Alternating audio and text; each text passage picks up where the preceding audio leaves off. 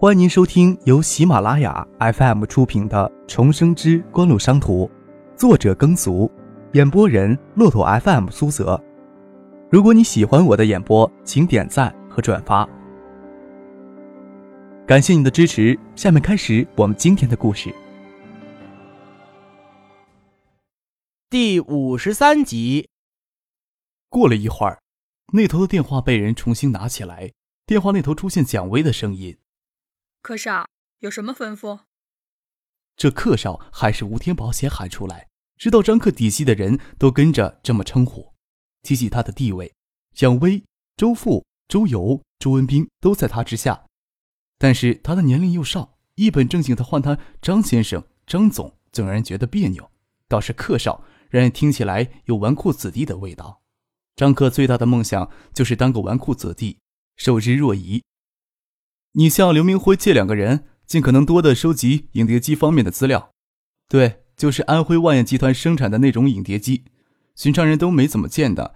你托人从省城买了一台，这种影碟机目前在海州市可能只有国际广场有的卖。我会从省城带回来两台到海州，你能知道就最好，不用我多解释什么。影碟机的制造技术不光是万燕集团有，你们先准备一下，我明天回海州，可能让你们最近出去走一趟。三个人，一个人去安徽，你和另外一个人去深圳，有可能的话就去香港。最快去香港手续要多久才能办下来？行，那好，你先办，我也办过境的手续。我需要整套的技术资料与市场分析。张克心想，这时候香港破解出来的生产技术，说不定比万集团自身还要先进一步。怎么这么急？蒋薇在电话里问。许思与谢婉晴也让张克的话吓了一跳。下午就窝在家里看了部碟片，就急冲冲的要派人出去调查影碟机的行业背景，都情不自禁的站起来，困惑不解的看着张克。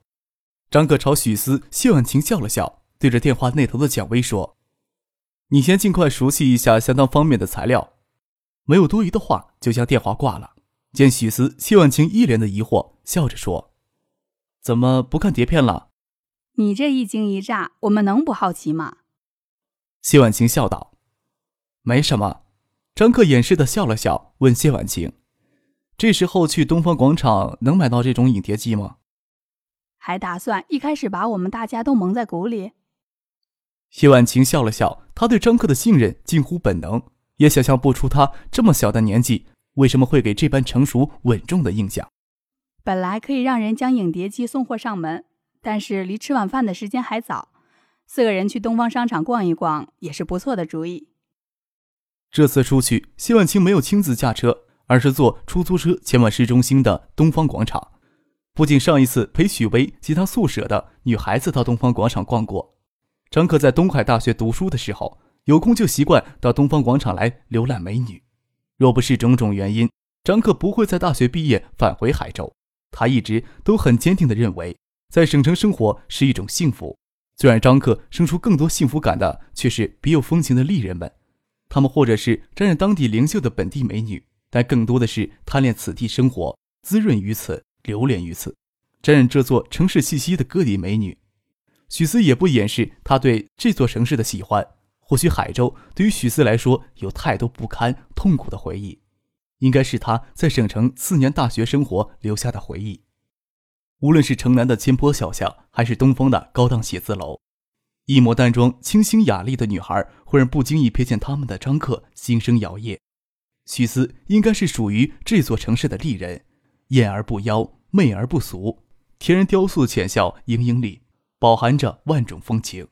走进东方广场，这是这座城市美女们出现频率最高的地方，也是张克在读大学四年里最乐意闲逛的地方。姹紫嫣红的丽人们款款迎来，巧笑顾盼间风姿绰约。上一次过来给许思、许巍、江黛儿等美女缠住，没有细心留意九四年的省城美女。这会儿牵着芷彤的手走在许思与婉晴的后面，肆无忌惮地欣赏起来。但是细细比较起来，许思虽然衣着朴素，但是花入骨子的娇美却是丽人少有能及的。至少走进东方广场大半天，还没有看见与许思相当的角色。芷彤虽然还不肯开口说话，长得瓷娃娃一样的天真可爱，黑溜溜的乌眼珠灵动无瑕，大概是东方广场最吸引人的小美人儿。甚至有女孩子忍不住跑过来捏捏芷彤的脸蛋。哇，好漂亮的女娃娃呀！碍着婉晴、许思在场，张可只能保持克制的笑容，心想下回单独将芷彤拐出来，芷彤无疑是泡妹子的一把利器。四周瞎看什么？许思手里拿着试穿的衣服，轻轻扇了张可一记。他还不太习惯都市的奢华。谢婉清缠着他试穿衣服，张可一个劲在旁边煽风点火。张可坐在试衣间前的软皮墩上，毫不负责地将下巴搁在芷彤的头顶上。他双腿夹住芷彤稚嫩的身体，不让她挣扎。他却四处流连过往的盛装丽人。哪有瞎看？你躲在里面试穿衣服，又不站出来让我看看。我就在想，这些人身上的衣服穿在许思姐身上，该是多么迷人。张可舔脸盯着许思含羞的脸蛋，胡说什么呀？许思横了他一眼，将不停挣扎的芷彤从他怀里拉出来。就知道欺负芷彤。芷彤，小柯哥哥有没有欺负你？张可低头看着芷彤天真无邪的眼睛问。芷彤瞪了他两眼，伸出嫩白的小手在张可的膝盖上打了两下，见张可龇牙露出凶相，咯咯笑着躲入许思的怀抱。谢婉清从试衣间出来。将试穿的衣服折在手臂上，看着芷彤清脆如银铃似的笑声，心里十分的温馨，内心深处的落寞与悲伤这时候也感觉不到了。陪谢婉晴、许思无聊的逛出女装部，最后才想着去开一开影碟机。九四年市场上只有万燕的一款影碟机，谢婉晴持东方广场的购物金卡消费，售价也超过四千元。购买裸机会赠送几盘碟片。看过影碟机的介绍资料。张可才知道，万燕集团同时从十一家影像公司购买版权，开出九十七种碟片，可以说开成一整套完善的碟机技术。只是可惜，万燕公司没有及时为这整套碟机技术申请专利，这套技术应该已经泄露出去了，不然江万猛将可能是国内第一个超级大富翁。张克买了四台影碟机，随时会附赠二十张碟片。张克死缠硬磨，坚持迷人笑容。东方广场家电部的女经理最终缠不住，同意另外赠送二十张碟片。张可倒不是要贪这点小便宜，随种赠送的碟片不零售，这时候盗版碟片还没有面世，海州市可能只有一家商场有影碟机出售。张可实在想不出海州还有什么地方出售碟片。影碟机售价虽然有些贵，但还不是主要问题，关键是片源匮乏，而且价格不菲。满载而归，白天请假的保姆也回来了。由保姆准备晚饭，张可与许思、婉晴还有芷彤则没心没肺地窝在沙发继续看碟片。张可精心挑选四十张碟片，有半数是港片，涵盖了香港影视黄金十年的代表作，自然能吸引许思、婉晴的注意力。张可也乐意重温这些经典影片。九四年香港电影正处于黄金十年的末期，香港最盛世的时期有五条电影院线，基本保持每条院线每周一新片上映的状态。年产量最高达三百部以上，以数十平方米的弹丸之地，创造出与美国好莱坞相当的成绩。正因为香港电影技术商业化特性非常明显，虽然万业集团研制出第一台影碟机，差不多经过一年之后，却是香港制造技术最为先进，盗版碟片也是从香港及邻近地区传入东南沿海的城市。十二月十八日，在省城吃过中饭，谢婉晴派公司车送张克、许思返回海州。许思的心情恢复如常，不过这一天的天气阴霾，鱼鳞一样的云层压得很低。轿车开着空调，但是听着车窗外的风声，心里还是感觉一丝的寒冷。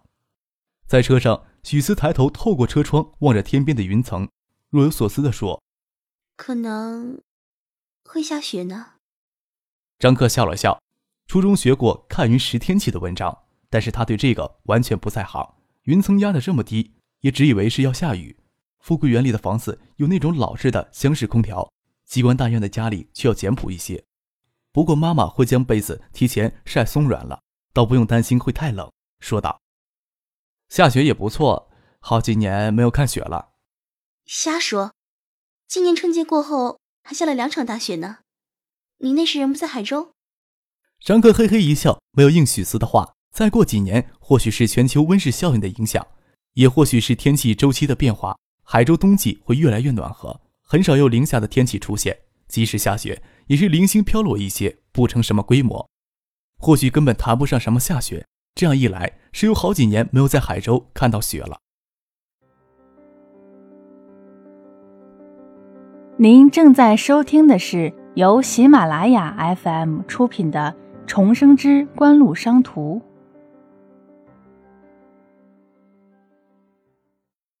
车出高速公路，阴霾的天气，飘飘洒洒的下起大雪。还没有到五点，云层比较厚的缘故，天气已经完全暗下来了。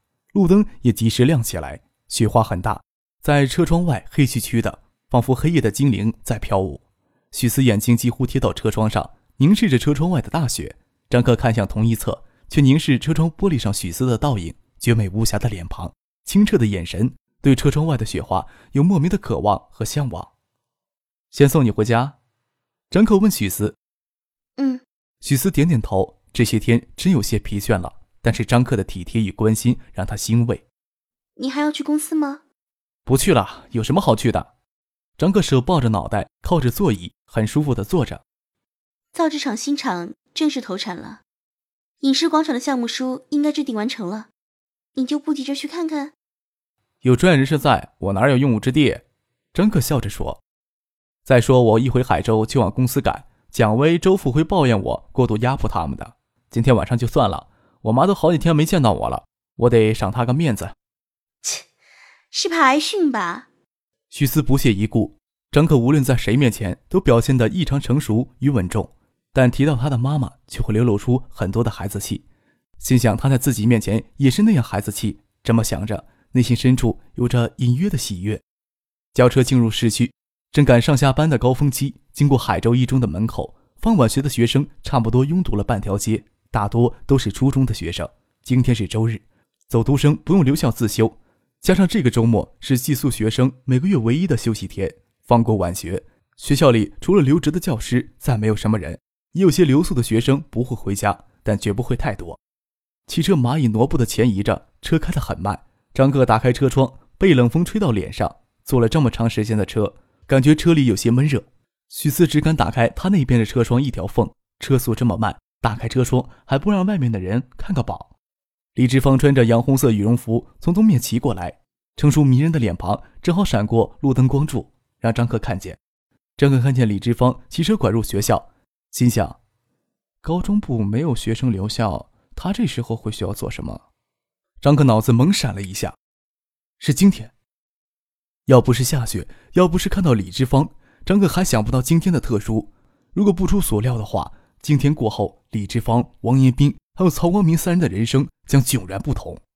张克拍了拍司机的肩膀，让他靠路边停下来，对司机说：“你先送许思回家，然后将车里的影碟机送给蒋卫。”你怎么在这下车？不回家了？张克不想管这些破事儿，但是，一旦发生，对杜飞的影响极大，就不能袖手旁观了。想起学校还有些事，不送你回去了。张克打开车门，风卷着雪花拂到脸上，这是一九九四年的雪花，感觉真好。伸手接了几片雪花，想放到许思手心上，已经融化成冰冷的几滴水，落在许思的手心里。许思温柔的笑了笑。张克将车门关上。看着车子远去，才转身朝校门走去。时间还早，学校里还有许多学生。走到高中部的教学楼前，抬头看见四楼的教室还亮着灯，不晓得谁还会在教室里。想毕李志芳看到教室亮着灯，一定会先到教室看看。张克，杜飞的脑袋从羊头探出来。张克站在路灯下，没有刻意掩饰。雪虽然大，还不能挡住人的视野，让杜飞一眼就认出来了。你今天怎么来学校了？张克就算是正常上课期间都可能随时消失，却在高中部统一休息的周末到学校来，确实够奇怪的。其他人接连探出头，都是班委，没看见唐静。张克抬头问：“唐静呢？”“我们班委开会呢，唐静请假没有过来。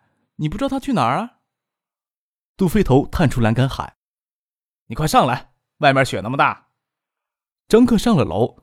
李志芳在教室里，看上去不像赶过来偷情的样子。张克也是事后道听途说，中间隔了这么多年，记不得即将会发生的细节，更不清楚他这时到学校来是专门跟王彦斌温存，还是因为今天班上班委开会，大概是讨论下个月演讲竞赛。张克坐在教室里，旁观班委们继续讨论。李志芳问张克有什么意见，有些突然，张克还以为李志芳彻底忽视自己的存在呢。之前听唐静唠叨过一些，没往心里去，脑子里一直想着他跟王彦斌的事情，反有些短路，摇头说自己没什么意见。李志芳颇为失望，让杜飞他们继续讨论。李志芳没有参加杜飞他们的讨论，抱着一叠试卷离开教室。李志芳一走，杜飞他们就没有正形，开始嬉笑打闹。张克与他们玩不到一块去，坐在旁边有些落寞的感觉。中间李志芳又回来过一次，让大家回去，其他人都先走了。张克与杜飞拖在后面。杜飞问张克：“去哪里吃饭？你小子这些天请假去哪儿了？怎么打听都打听不到你的行踪。”从书包里掏出包烟来，递给张克。张克哑然失笑，都决定戒了。没想到杜飞这时候开始学会吸烟，接过一支烟，蹲在办公室前花坛的阴影里。杜飞背着身子给两人点上烟，两人都藏在花树的阴影里，只有两点烟头在阴影中明灭着。不走到近处细看，根本发现不了两人。办公楼好几个房间亮着灯，小领导的办公室在二楼，过道里的灯很明亮。张克与杜飞躲在暗处，将二楼过道里的情形看得细致入微。张克抬手看了看表，借着微弱的荧光，已经六点半了。就算有教师在学校里，也没有多少了。王彦斌走出校长室，在门口犹豫了一会儿，走到过道的西头，扣了几下教务处办公室的门。他没有等里面的人回应，就转身走来，从楼梯下来，在楼下犹豫了一会儿，他都看见李志芳从办公室出来，才转身往办公楼后面新建的科教楼走去。杜飞将烟头在地上捏灭，张克适应暗处的光线，看见杜飞表情很凶恶，心里叹了一口气：“哎，这小子知道李志芳与王彦斌的关系。”李志芳随后下了楼，也朝科教楼方向走过去。之前在教室里，他的高跟鞋踩地踢踏响。张克虽然离得远，这时候校园里很安静，却没有听见他高跟鞋击地的声音。操！杜飞狠狠地吐了口唾沫，脸型有些扭曲，又十分凶恶。张克拍了拍他的肩膀。李志芳与王彦斌的行为，在成年人看来实属正常，但是十六岁的杜飞。大概无法接受他心目中的完美熟女形象遭到破坏。你知道李老师跟王彦斌的事情？杜飞盯着张克，你怎么知道的？我又不是瞎子，又不是笨蛋，谁看不出来呀？张克信口胡扯。杜飞眼睛瞪圆，身上积了一层血，将血拍掉，甩膀子要走。张克拉住他。曹光明这时候从办公室里出来，他走到王彦斌办公室前，敲了敲门，没见里面有反应。蹑手蹑脚的移到李志芳办公室，敲了敲门，等了一会儿，飞也似的下了楼，在楼下犹豫了一会儿，也转身朝科教楼的方向走过去。杜飞让曹光明诡异的动作吓了一跳，问张可：“曹光明要去哪儿？”张克还是决定将决定权交给杜飞，说道：“李志芳跟王彦斌在做什么事情？曹光明大概猜到了，他要能当场捉奸的话，李志芳跟王彦斌都可能会身败名裂。”他就可以顺利当上一中校长了。杜飞狠狠地吸了一口冷气，没有说什么，拳头捏得紧紧，借着微弱的光线，可以看见他的肩膀在微微的颤抖。张可从他口袋里掏出香烟、打火机，递给他一支，替他点上。对于十六岁的少年来说，这些事情可能太复杂了一些。只要经历过这些事，大概突然会变得成熟许多吧。杜飞猛吸了一口烟，面向凶恶的朝科教楼走去。张可悠然自得地点起一支烟，慢条斯理地抽了起来，将肩膀上积的血抖掉。第二支烟抽到一半，就听见科教楼方向传来一声沉闷的惨叫，有什么东西从楼梯上滚下来。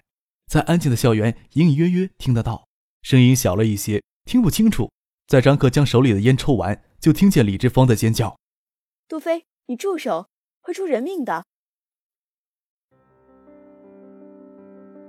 听众朋友，您刚刚收听到的是由喜马拉雅 FM 出品的《重生之官路商途》，作者耕俗，演播人骆驼 FM 苏泽。